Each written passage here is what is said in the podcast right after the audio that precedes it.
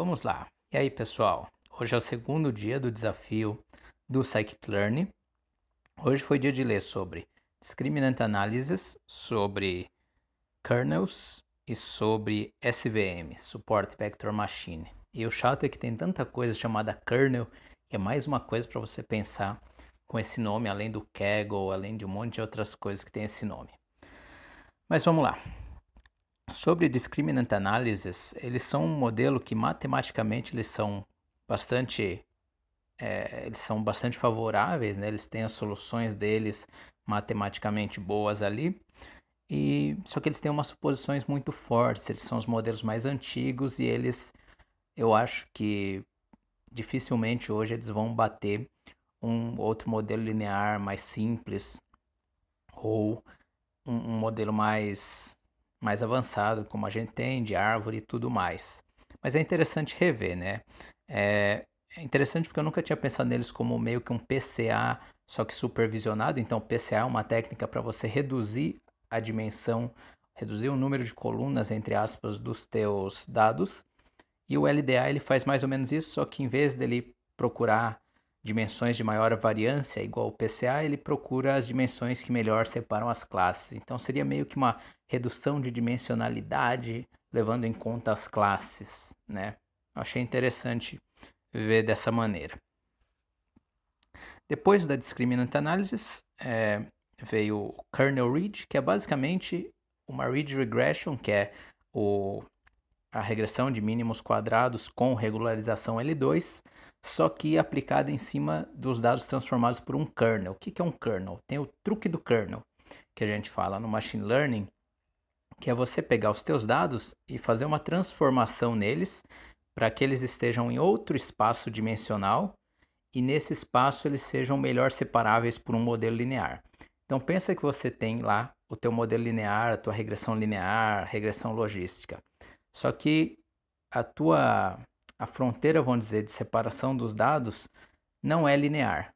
Dos dados brutos não é linear. Aí você usa um kernel, ou seja, você faz uma transformação nesses dados que vão colocá-lo em outro espaço dimensional, por exemplo, você adiciona interações de polinômios, em vez de você ter lá x, só feature x, você vai ter x, x quadrado, x ao cubo. E quando você tiver essas features nesse novo espaço dimensional, você consegue separar linearmente, porque está em outro espaço, agora você consegue separar linearmente. Na verdade, apesar do modelo ser linear, a tua, a tua, vamos dizer assim, a tua fronteira de separação, se você olhar do ponto de vista dos dados originais, vai ser não linear. Então é uma coisa meio complicadinha, mas é uma coisa muito importante. De novo, o celular falhou enquanto eu estava gravando. Mas vamos lá. É, é uma coisa historicamente muito importante, né?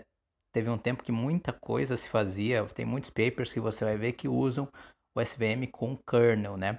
Hoje já é mais complicado você usar porque ele acaba sendo um pouco devagar, ele come bastante memória, mas enfim, o SVM ainda é uma alternativa boa. E saindo do, desse kernel read regression, a gente vai para a parte do SVM justamente, é, que tem essas possibilidades de treinar com kernel, originalmente é um modelo de classificação e um modelo que não te retorna probabilidades. Então, a gente está acostumado com a regressão logística, por exemplo, que retorna para a gente a probabilidade do exemplo ser de uma classe. O SVM ele não retorna, geralmente, assim, por si só ele não vai retornar. Ele vai retornar se é da classe 1, 2 ou qual é a distância ali na margem que ele está criando, né? Eu acho interessante você estudar como funciona o SVM, como ele acha uma solução, porque é um pouco diferente dos outros modelos lineares que a gente está acostumado. É, eu sei que o Learn tem algumas versões dele. É interessante porque na versão ele tem o linear SVM, ele tem o SVM e um outro no SVM. Ele tem três objetos de SVM. E no, no SVM e no só SVM, ele treina é, no formato um contra um, quando você tem multiclasse. Então, se você tem, por exemplo, três classes, ele vai treinar é, é, pares, é, combinações de, de pares de classes. Ele vai treinar um modelo para cada combinação de pares de classes. Então, você vai ter lá o número de classes é, choose to, vai, as combinações de dois em dois do número de classes de modelos, que aumenta muito o tempo de treino. né?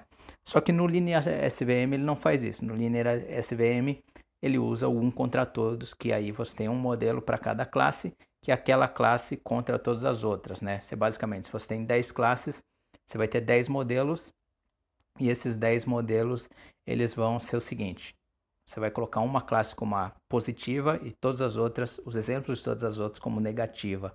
Vai fazer isso repetidamente, vai criar 10 modelos. Isso é muito, muito usado é, em Machine Learning. Se eu não me engano, o LightGBM e o XGBoost, eles não têm suporte nativo para multiclasse, é assim que eles fazem os modelos, é, quando você coloca mais de uma classe. Outra coisa interessante é como que o SVM faz, é, que ele tem uma maneira, o Scikit-learn te dá uma maneira do SVM retornar uma probabilidade. É, nesse caso, ele vai treinar uma regressão logística sobre as previsões, vamos dizer, do SVM, né? sobre as, as, distâncias lá que o SVM te dá da fronteira que ele achou. Então, é um, ele acaba treinando. Eu não vou entrar aqui no, no método que ele usa, porque é um pouco mais complexo, mas ele tem que treinar um outro modelo sobre as previsões para conseguir te retornar probabilidades.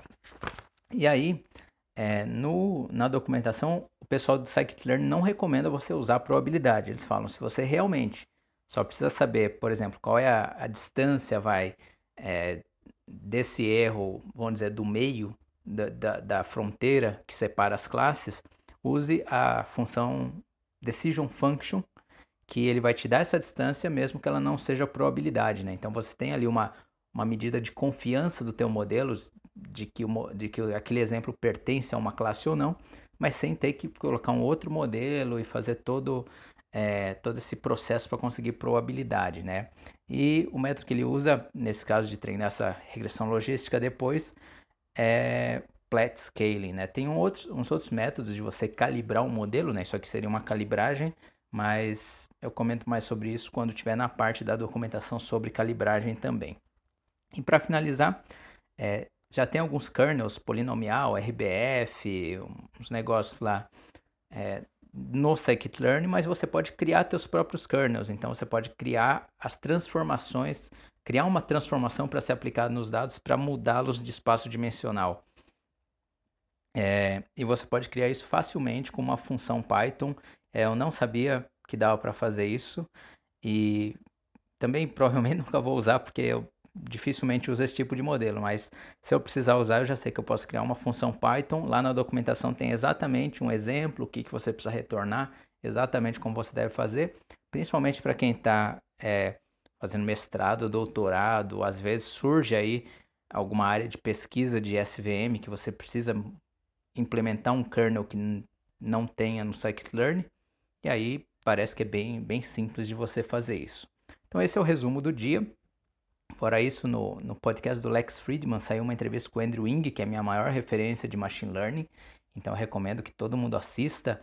É, devia ser obrigatório quem trabalha com machine learning, com data science, assistir aquela entrevista, porque é muito, muito boa, muito prática e o cara tem uma humildade fantástica. Muita gente não estaria no machine learning, no data science, inclusive eu, se não fosse pela iniciativa dele de fazer o curso de machine learning que ele fez, que depois acabou dando origem ao Coursera. Então é isso aí. Sexta-feira de carnaval, um bom carnaval para você que gosta, para quem não gosta, um bom descanso. E amanhã eu tô de volta com o terceiro dia. E se você está fazendo esse desafio também, compartilha comigo o que você está aprendendo aí, com a comunidade também. Todo mundo aprende junto. Um abraço.